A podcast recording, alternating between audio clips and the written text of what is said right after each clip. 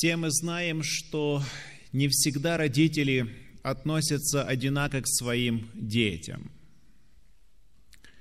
К сожалению, живя на этой земле, большинство родителей относятся к старшему или младшему как к своему любимчику. И порой, как говорит Священное Писание, они даже это явно выражают. И те, кто не чувствует себя любимыми, принятыми и понятыми, они, к сожалению, замыкаются и даже уходят из дому. Хорошо, когда этим любимчиком были вы. А что, если нет? Что вы чувствовали? Как вы себя чувствовали, когда вы были обделенными родительским вниманием и родительской любовью? Представьте себе двух мальчиков пяти и шести лет – которые получили одинаковое воспитание, получили огромное количество внимания и любви от своего папы. И теперь они стоят и спорят. Папа любит меня больше. Второй говорит, нет, папа меня любит больше. Но для папы они одинаковые, дорогие и любимые. И для него будет одинаково страшно потерять любого из них. Сегодня мы поговорим с вами о любви, о настоящей любви, о подлинной любви, которая исходит от Господа. Круг учеников у Господа был большим – примеру, евангелист Лука в 10 главе, в первом стихе, повествует о том, что у Господа были десятки учеников, вернее, 70. После сего избрал Господь и других 70 учеников и послал их по два пред лицом своим во всякий город и место, куда сам хотел идти. Итак, мы видим круг друзей Иисуса Христа – круг любимых людей, он тогда распространялся на 70 учеников, особо избранных, не потому что его любовь распространялась только на 70, потому что это были особые люди. Затем мы обнаруживаем, что этот круг сужается. И восьмая глава Евангелие от Луки повествует, что он проходил по, городам и селениям, проповедуя благовествие Царства Божье, и с ним сколько? Двенадцать. Итак, в одном месте мы читаем, что круг учеников Господа был 70, потом мы читаем, что этот круг был из 12, но этот круг еще сужается – и мы читаем 9 главу и 2 стих Евангелия от Луки такие слова. Э, прошу прощения, Евангелие от Марка, 9 глава и стих 2. Мы читаем. «И по происшествии дней шести взял Иисус Петра, Иакова и Иоанна и возвел на гору высокую – особо их одних, и преобразился пред ними. На гору преображения Христос берет только Петра, Иакова и Иоанна. И евангелист Марк здесь подчеркивает и говорит особо их одних. Но это еще не все. этот круг сужается до одного человека. И об этом человеке мы читаем в Евангелии от Иоанна, 13 глава и 23 стих. Давайте мы откроем Библии и прочитаем. Один же из учеников его, которого любил Иисус, возлежал у груди Иисуса. Итак, мы видим отношение нашего Господа к людям. В одном случае у него 70 человек, в другом случае 12 апостолов, в третьем случае Христос берет только троих на гору преображения, и Марк подчеркивает, говорит, особо этих берет на гору преображения. А в Евангелии от Иоанна мы вообще находим какого-то любимчика. Мы находим какого-то особого человека, ученика и последователя. Разве не учит христианство и Библия любить всех одинаково? Что ж за лицеприятие, проявленное здесь по отношению к Иоанну? А как же остальные? Наша проповедь сегодня так и называется. Любимый ученик Господа. Нас есть о чем поговорить сегодня. Нас интересует вопрос, действительно ли Иисус относился ко всем одинаково? Почему Иоанн назван любимым учеником Господа – Почему Иоанн говорит сам о себе? Ученик, которого любил Иисус. А как же другие? А что других меньше любил или временами не любил? Давайте мы с вами поговорим. Почему эти слова не написаны о пламенном Петре? который говорил и обещал Господу, я с тобою везде, и в огонь, и в воду. Почему эти слова не написаны о первозванном Андрее, о Фоме или о ком-то другом, а сказано именно об Иоанне? Что такого особенно Иоанн сделал, что о нем сказано, что его любил Иисус? Как вы думаете, Иоанн был таким чистым, кристальным и святым, достигшим какого-то совершенства, что о нем сказано ученик, которого любил Иисус? Были ли недостатки у этого человека? Откуда вы знаете? Давайте мы прочитаем. Один из недостатков характере этого человека мы находим в Евангелии от Луки, в 9 главе, с 54 по 55 стихи. Давайте с 53. Но там не приняли его, потому что он имел вид путешествующего в Иерусалим. Видя то, ученики его, Иаков и кто? Иоанн, сказали, Господи, Хочешь ли, мы скажем, чтобы огонь сошел с неба и истребил их, как Илья сделал. Но он, обратившись к ним, запретил им и сказал, не знаете, какого вы духа. Как вы думаете, хорошего был духа Иоанн тогда? Неужели это такая ревность по Боге, которая заслужила называться любимым учеником Господа.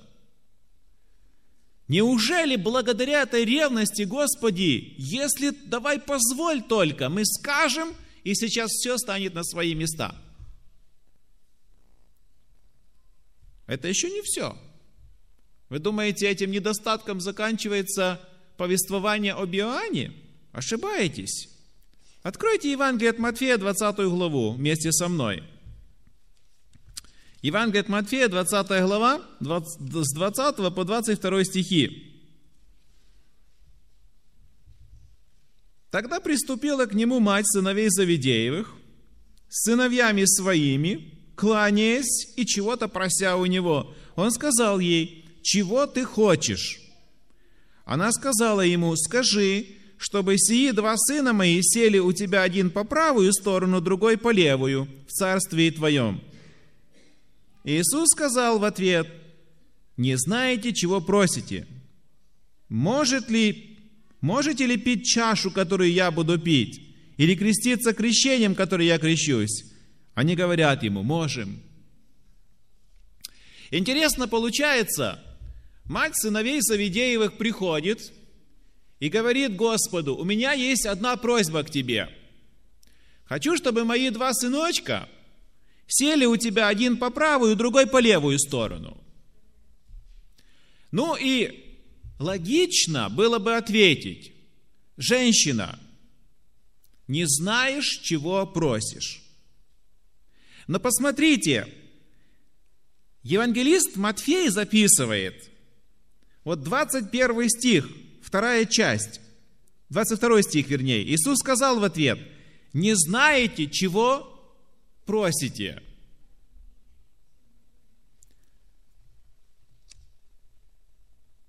Просит женщина, знаете, мы тоже знаем это выражение и часто употребляем. Не знаешь, чего просишь. Так вот, Иисус Христос не говорит женщине, не знаешь, чего просит. Обращается во множественном числе и говорит, вы не знаете, чего просите. О чем это говорит?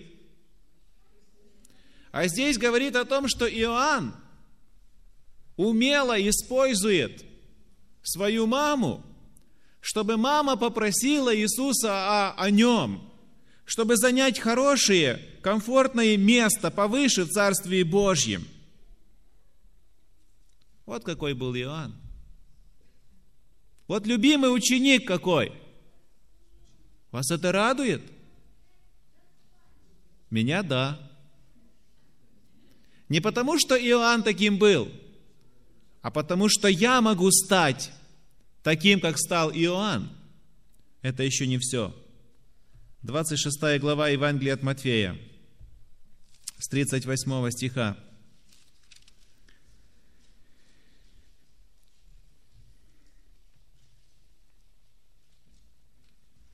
И, взяв с собой Петра и обоих сыновей Завидеевых, начал скорбеть и тосковать.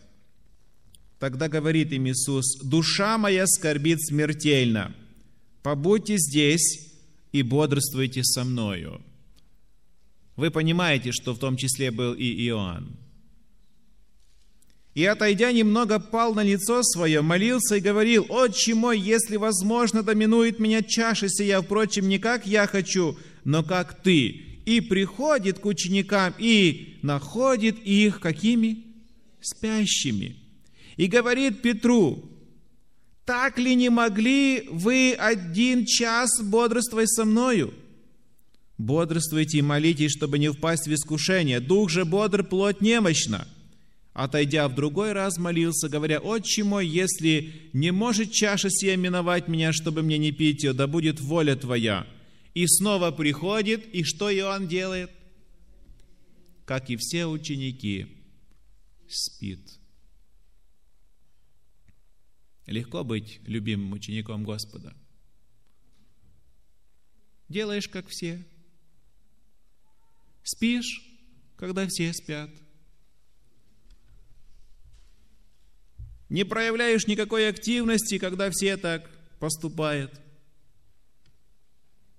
Все-таки интересует меня вопрос. За какие такие доблести и заслуги, за какое такое поведение этот ученик называется любимым учеником Господа? А вас интересует этот вопрос? А вы хотите знать ответ на этот вопрос? Тогда добро пожаловать в путешествие в мир Библии. Итак, что же было такого в Иоанне? Что о нем сказано, что он был любим Господом. Отчасти спасибо. Отчасти, то есть большая часть ответа на этот вопрос как раз записано в этом же Евангелии, Евангелии от Иоанна. Вы знаете, что Евангелие от Иоанна отличается от всех трех Евангелий. Это Евангелие любви. Это Евангелие, которое повествует больше всего о любви Господа. Итак, пять причин или пять истин, которые являются доказательствами оправданных отношений с Господом у апостола Иоанна. Итак, давайте мы об этом поговорим. Что же дало преимущество называться и быть любимым учеником Господа Иоанну? Итак, первое. Открываем с вами Евангелие от Иоанна. Мы будем читать это Евангелие сегодня в основном, потому что это Евангелие отвечает нам на наш поставленный перед нами вопрос. Итак, 13 глава Евангелия от Иоанна с 21 по 25 стихи. Сказав это, Иисус возмутился, духом и засвидетельствовал и сказал, «Истинно, истинно говорю вам, что один из вас предаст меня». Тогда ученики, озираясь друг на друга, недоумевая, о ком он говорил, один же из учеников его, которого любил Иисус, возлежал у груди Иисуса. Ему Симон Петр сделал знак, чтобы спросил, кто это, о котором говорит. Он припал к груди Иисуса, сказал ему, Господи, кто это? Итак, первый отличительный признак, первая отличительная черта Иоанна, который жил на этой земле, который был тоже с недостатками, но который отличает его от всех других учеников, записан в этом отрывке. И если вы внимательно слушали или сейчас следите, читаете, то вы мне помогите подсказать, что же такого делал Иоанн, чего не делали другие? Дважды, один раз в 23, второй раз в 25 стихе говорится, что Иоанн возлежал у груди Иисуса. Вы читали где-нибудь в Евангелиях, чтобы кто-то другой из учеников возлежал у груди Иисуса. И в 25 стихе говорится, он припал к груди Иисуса.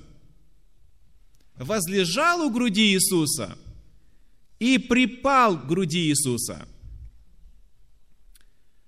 Сейчас я вам кое-что скажу. Очень важное. А вы запишите или запомните – вот это выражение «возлежал у груди Иисуса» в Евангелии записано всего дважды. В оригинале, в греческом. И знаете, где еще написано? Ну, один раз мы уже знаем, где написано. В Евангелии от Иоанна, 13 глава. В 23 стихе. «Возлежал у груди Иисуса». Еще один раз – говорится, употребляется это слово. И знаете где? В Евангелии от Иоанна, первая глава и 18 стих. Давайте послушаем, что здесь говорится. Бога не видел никто никогда. Единородный Сын, сущий в недре отчим, Он явил – у нас в синодальном переводе написано «сущий в недре отчим». Но правильный перевод говорит «пребывающий у груди». Сущий в недре отчим, пребывающий у груди.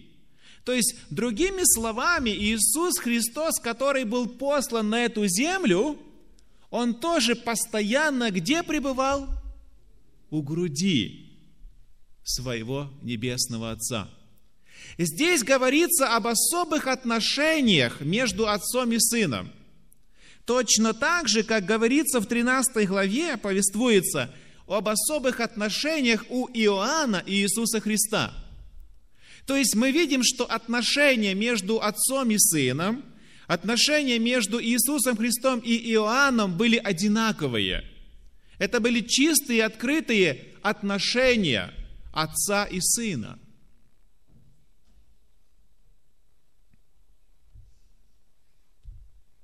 Вы знаете, эта фраза «пребывающий у груди» помогает нам представить себе картину. Вот какая у вас картина, ассоциация возникает вот с этим выражением, словосочетанием «пребывающий у груди». Это кто?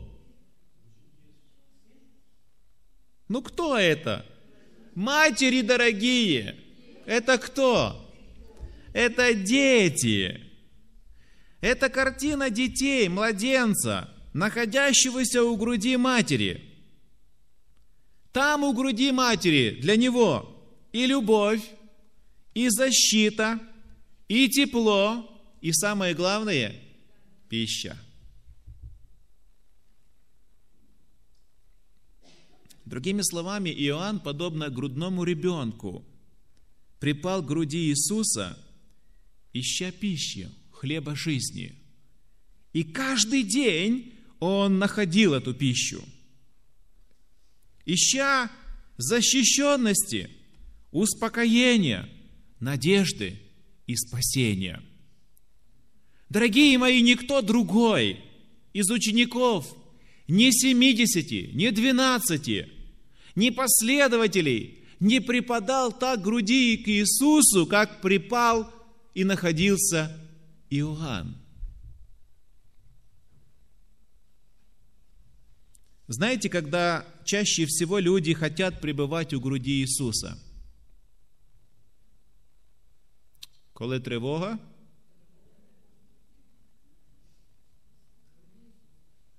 Груди Иисуса.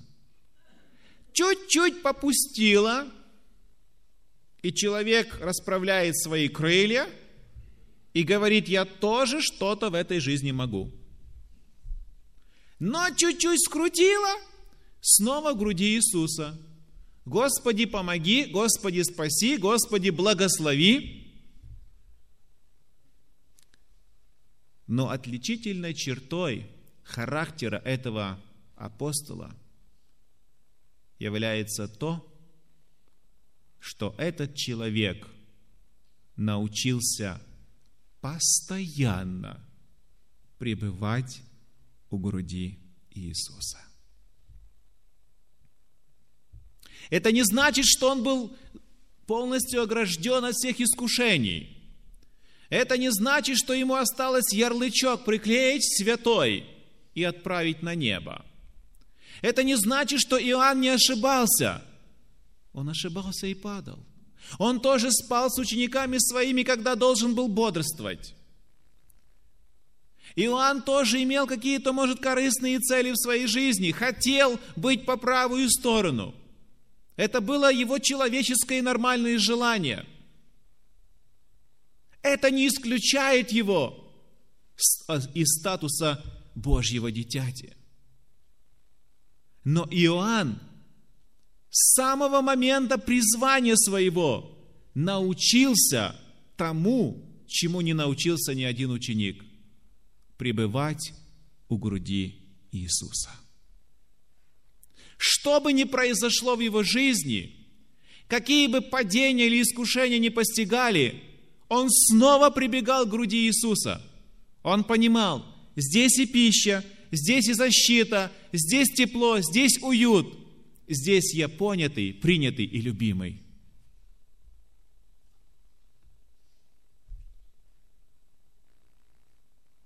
Знаете, когда мы читаем отрывок Священного Писания, вот тот первый, который мы прочитали, из 13 главы Евангелия Иоанна, смотрите, один же из учеников его, которого любил Иисус, возлежал у груди Иисуса. То есть при таком поверхностном чтении мы можем придать значение тому, что такой ученик, которого любил Иисус, был один.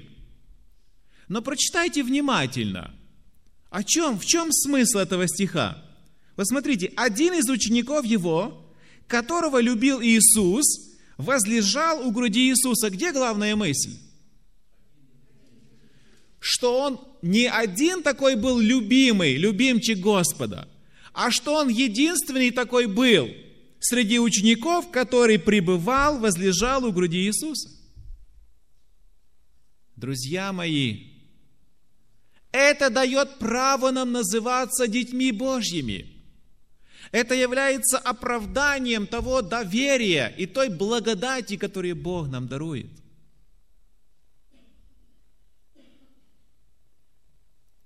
Все ученики имели одинаковое право называться любимыми учениками. Но один Иоанн научился пребывать у груди Иисуса. Представляете, какая несправедливая пропорция? Один предаст, другой продаст, третий убежит, а этот всегда остается у груди. Второй момент. 19 глава Евангелия от Иоанна. 25 и 26 стихи.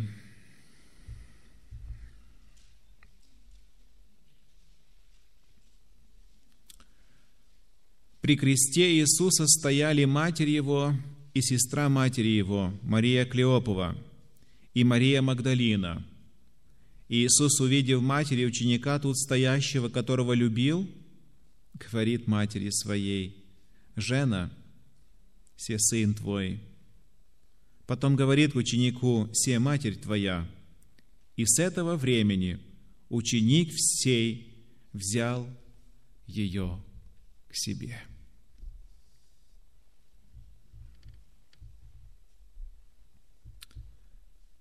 По статистике, большая часть членов нашей церкви – женщины, наши милые сестры. Вас это разочаровывает? Меня нет.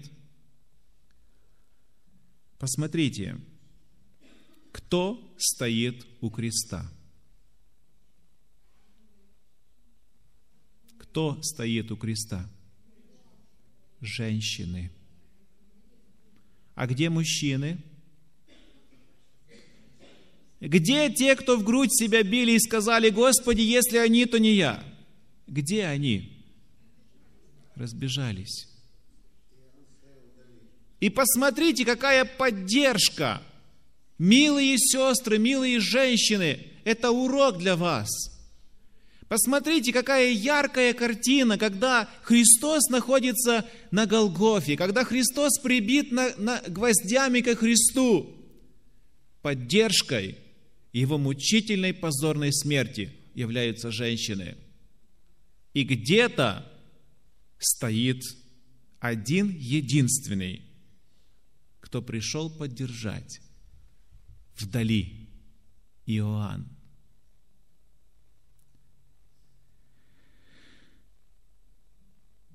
Почему Иоанн здесь стоит? Почему он не бежит с остальными учениками? Вопрос серьезный.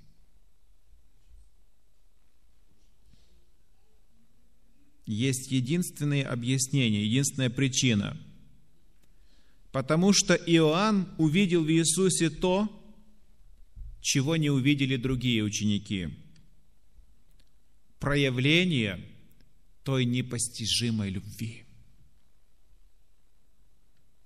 о которой он впоследствии напишет в своих посланиях. Да так напишет, что никто другой так не напишет, как напишет Иоанн. Любовь Божья, первое послание Иоанна, 4 глава, 9 стих – открылось нам в том, что Бог послал в мир единородного Сына Своего, чтобы мы получили жизнь через Него. Возлюбленные, любимые, любовь Божья – это были те фразы, которые неустанно писал апостол Иоанн впоследствии. Никто другой так много любви не написал, как написал Иоанн. И знаете почему? Потому что он понял эту любовь.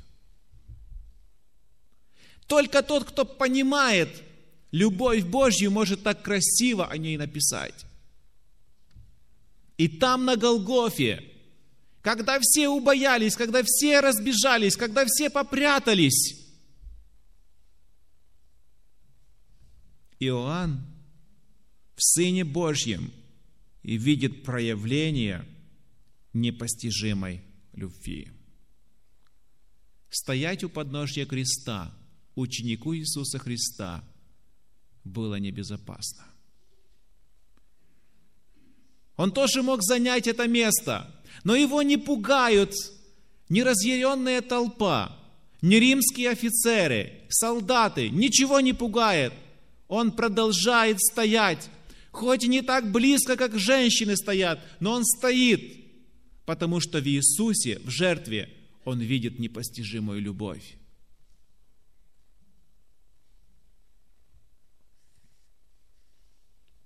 Он здесь стоит по одной причине, потому что больше всех любит своего Господа.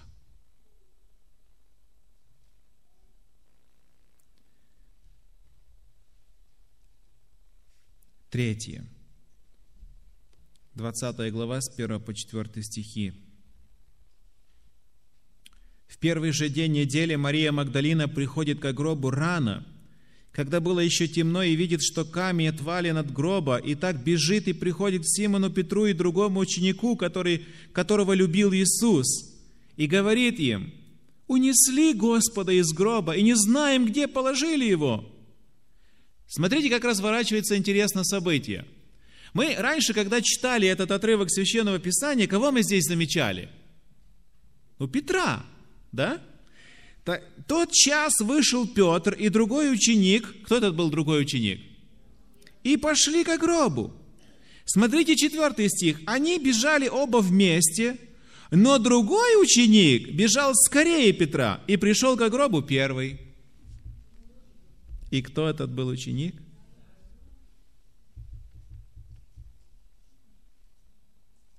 Вы не можете сказать мне, а почему Иоанн бежит первый?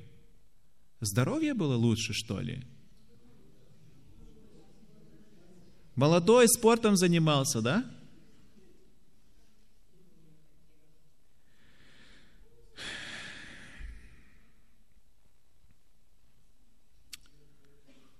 Потому что Иисус для Иоанна никогда не был равнодушным. Никогда. А когда вы кому-то вы к кому-то неравнодушны, расстояние для вас не имеет значения. Смотрите, какая последовательность. Быть сыном и дочерью Бога – это самое великое призвание. Это самый великий статус. И я хочу, чтобы вы об этом не забыли. Это выше, чем быть президентом страны. Это выше, чем быть премьер-министром. Это выше и больше, чем возглавлять Европейский парламент. Конгресс Соединенных Штатов Америки. Это выше. Друзья мои, это люди так сделали. Попридумывали себе статусов и положений в этом мире. Но все это не имеет абсолютно никакого значения в глазах Бога, потому что самый великий статус – называться и быть сыном и дочерью Небесного Отца. И Иоанн это понимает – И когда он это понял, и когда он находился постоянно у груди Иисуса, это формировало его характер. И когда Господь воскрес, и когда донеслась информация, что его в гробе нет, Иоанн перегоняет этого Петра, извините за выражение, холерика. Потому что я тоже холерик, я знаю, что такое обещать, высказывать, перебивать. Я знаю, что это такое. Петр, который бился, клялся, божился, который обещал много Господу – прибежал вторым. а первым прибежал Иоанн. Я могу себе представить, в каких отношениях был Господь с Иоанном Иисус Христос. Что это дало силу Иоанну первым прибежать к гробу пустому. Четвертое. 21 глава. Евангелие от Иоанна. Со 2 по 9 стихи. Были же вместе Симон Петр и Фома, называемый Близнец, и Нафанаил из Каны Галилейской, сыновья Завидеевы, и двое других из учеников его. Симон Петр говорит ему, иду ловить рыбу. Иоанн, наверное, говорит, я, я не пойду. Ну, Господа нет, Он умер, надежда пропала, сесть по правую и по левую сторону. Рухнуло все, как карточный домик. Чем можно еще заниматься? Петр говорит, я иду ловить рыбу. Иоанн что говорит? Я тоже.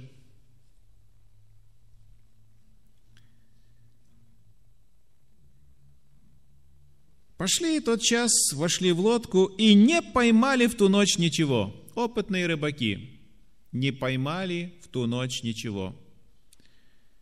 Позавчера я общался с одним братом из нашей общины, который неравнодушный к рыбалке, и он мне начал рассказывать, на какую блесну, какая рыба клюет, и в речке это одно, на озере это второе, другое – и ловить рыбу – это целое искусство, оказывается.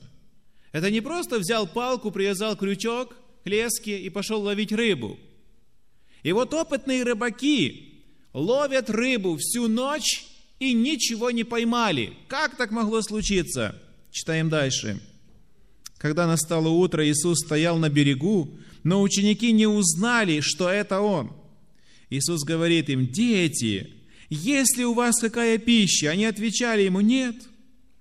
Он же сказал им, закиньте сеть по правую сторону лодки и поймаете. Они закинули и уже не могли вытащить сети от множества рыбы. Вы знали раньше эту историю? Конечно. Смотрите дальше. Тогда ученик, которого любил Иисус, говорит Петру. Здесь снова, когда мы читали раньше, мы обращали внимание на Петра, горячего, да? Смотрите, как тогда ученик, которого любил Иисус, Иоанн, говорит Петру, это Господь. И только после этого, что делает Петр? Опоясался одеждою. Симон Петр услышал, что это Господь, опоясался одеждой, ибо был наг, и бросился в море. Но первым узнал голос учителя кто? Интересно получается. Все ученики одинаково на протяжении трех с половиной лет были с Иисусом. Все имели одинаковые возможности, все одинаково учились, все одинаково пребывали у ног Иисуса, в учении Иисуса. Все имели одинаковые возможности пребывать у груди Иисуса. Все они одинаково устали на протяжении ночи, бессмысленной, безуспешной, ничего не поймали. Все одинаково услышали голос Иисуса Христа, обращенный с берега, а голос первый узнал Иоанн. Любимый ученик Господа.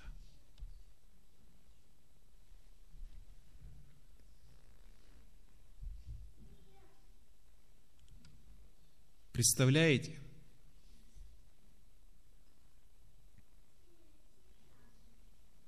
Как после этого можно сказать, что Иисус был лицеприятен и к одним относился лучше, к другим хуже?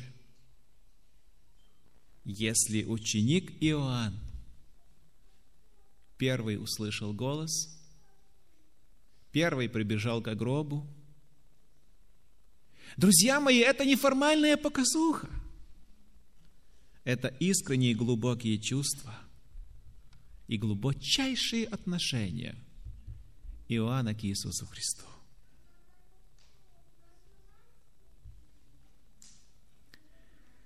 И последнее, пятое, с этой же 21 главы, с 15 стиха. Ну, эту историю мы знаем, когда обедали, Иисус говорит Симону Петру, Симон Ионин, любишь ли ты меня? Трижды спрашивает. Истинно говорю тебе, 18 стих, когда ты был молод, то припоясывался сам и ходил, куда не хотел, куда хотел, а когда состаришься, то э, прострешь руки твои, и другой припояшет тебя и поведет, куда не хочешь. Сказал же это, давая разуметь, какую смертью Петр прославит Бога. И сказав сие, говорит ему, иди за мною. Петр, обернувшись, видит идущего за ним ученика. Как, какого ученика? Которого любил Иисус. Видит идущего ученика. И что?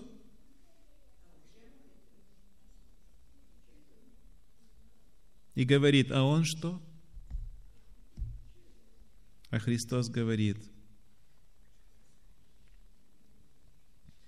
если я хочу, чтобы он прибыл, пока я приду, пока приду, что тебе до того? Ты иди за мною. Знаете, что интересно в этой истории? Что Иоанн на Петра не обижается –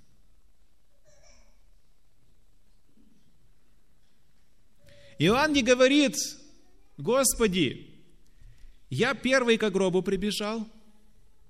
Господи, я первый Твой голос услышал, узнал.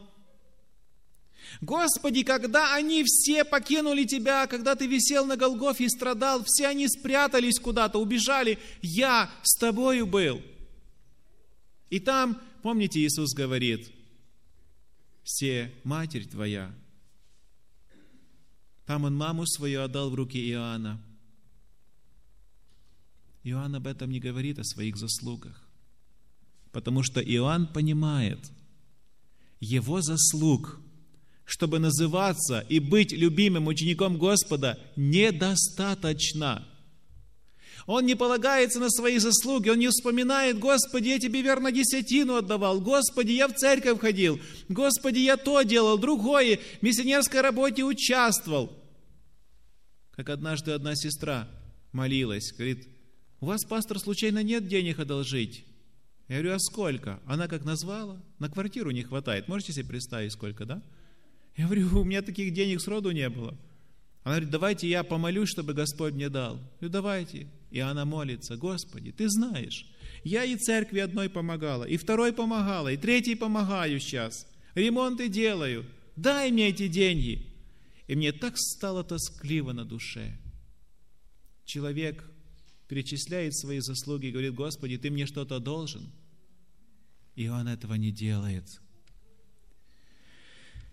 Иоанн абсолютно уверен, что Христос его любит.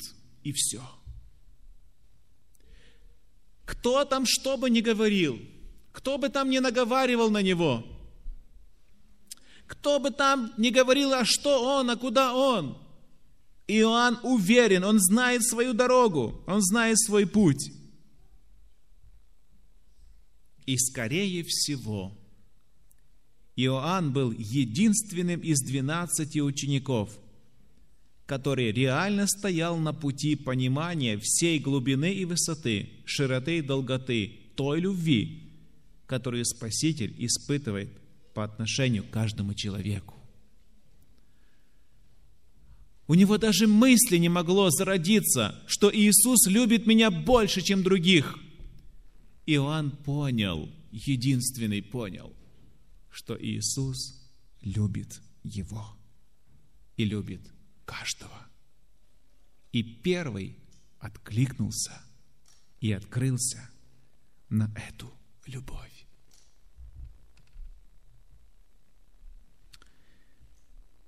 Но для того, чтобы понять широту, высоту, глубину Божьей любви, нам необходимо научиться пребывать у его груди. Когда все отвернулись от Христа стоять у подножья, спешить к Иисусу, ловить рыбу, как ловил Иоанн, знать голос Иисуса и свидетельствовать так, как свидетельствовал Он. Смотрите, что дальше. Чем заканчивается это послание, не послание Евангелия? И пронеслось это слово между братьями, что ученик тот не умрет. Но Иисус не сказал ему, что он не умрет. Но если я хочу, чтобы он прибыл, пока приду, что тебе до того? Сей ученик и свидетельствует о сем, и написал сие, и знаем, что истина свидетельство э, его. Многое и другое сотворил Иисус, но если бы писать о том подробно, то, думаю, и самому миру не вместить бы написанных книг. Кто это сказал? Иоанн. Так как свидетельствовал Иоанн об Иисусе, не свидетельствовал никто – потому что Иоанн по-настоящему понял Божью любовь и Божью благодать. Иоанн по-настоящему понял, ради чего и ради кого Христос пришел в этот мир. И это позволило быть ему, стать, занять такое положение, такое место в жизни Иисуса – что он стал с ним одним целым. Братья и сестры, у Господа любимчиков нет.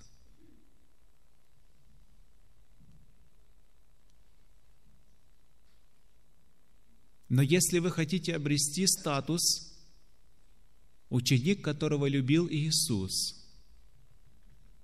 не забывайте – существует целый ряд определенных шагов, которые сегодня мы с вами рассмотрели.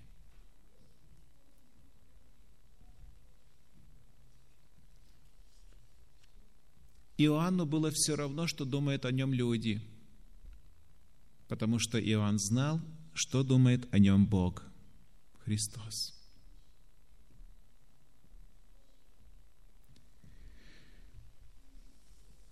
Иоанн знал, у кого уверовал. Иоанн понял любовь Божью.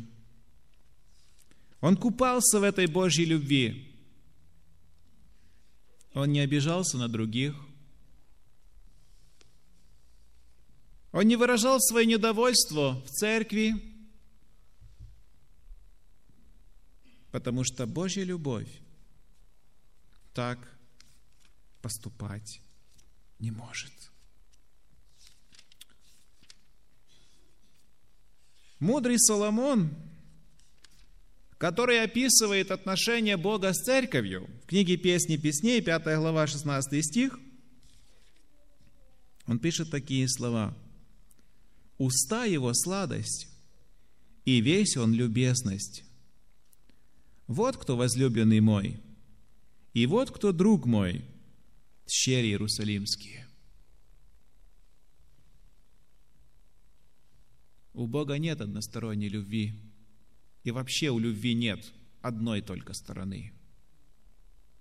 Любовь, она всегда взаимна.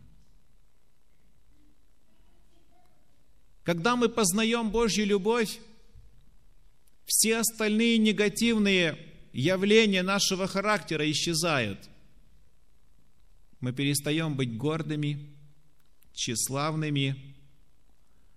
Мы перестаем смотреть на других свысока. Мы перестаем грешить. Мы достигаем совершенства. И эта любовь находит отклик в моем сердце. И Богу самое приятное, что мы можем с вами доставить, это взаимная любовь. И если сегодня продолжает писаться Библия, как мы говорим, книга деяния апостолов, то мне хотелось бы, чтобы на страницах этой книги было написано Валентина, которую любил Иисус, Андрей, которого любил Иисус, Александр, которого любил Иисус, Павел, которого любил Иисус. Я искренне мечтаю и желаю, чтобы наши духовные глаза были открыты, и мы по-настоящему, пребывая у груди Иисуса, питаясь, согреваясь, чувствуя себя в безопасности, возрастали в благодати. Ибо только такие, возрастающие в благодати Божьей, встретят Господа с радостью.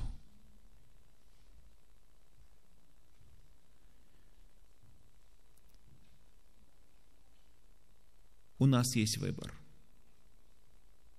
Мы можем сейчас сказать аминь и помолиться – и уйти заниматься своим делом. Но мы можем сегодня открыть свое сердце для Господа и сказать, Господи, я верю в Твою любовь, я верю в Твое прощение, я верю в Твою жертву, но не понимаю до конца. Я хочу, чтобы вы все были любимые Господом. Я хочу, чтобы вы все откликнулись на Божье, на Божью любовь и Божью благодать. И сегодня то время, когда каждый из нас об этом может сказать Господу.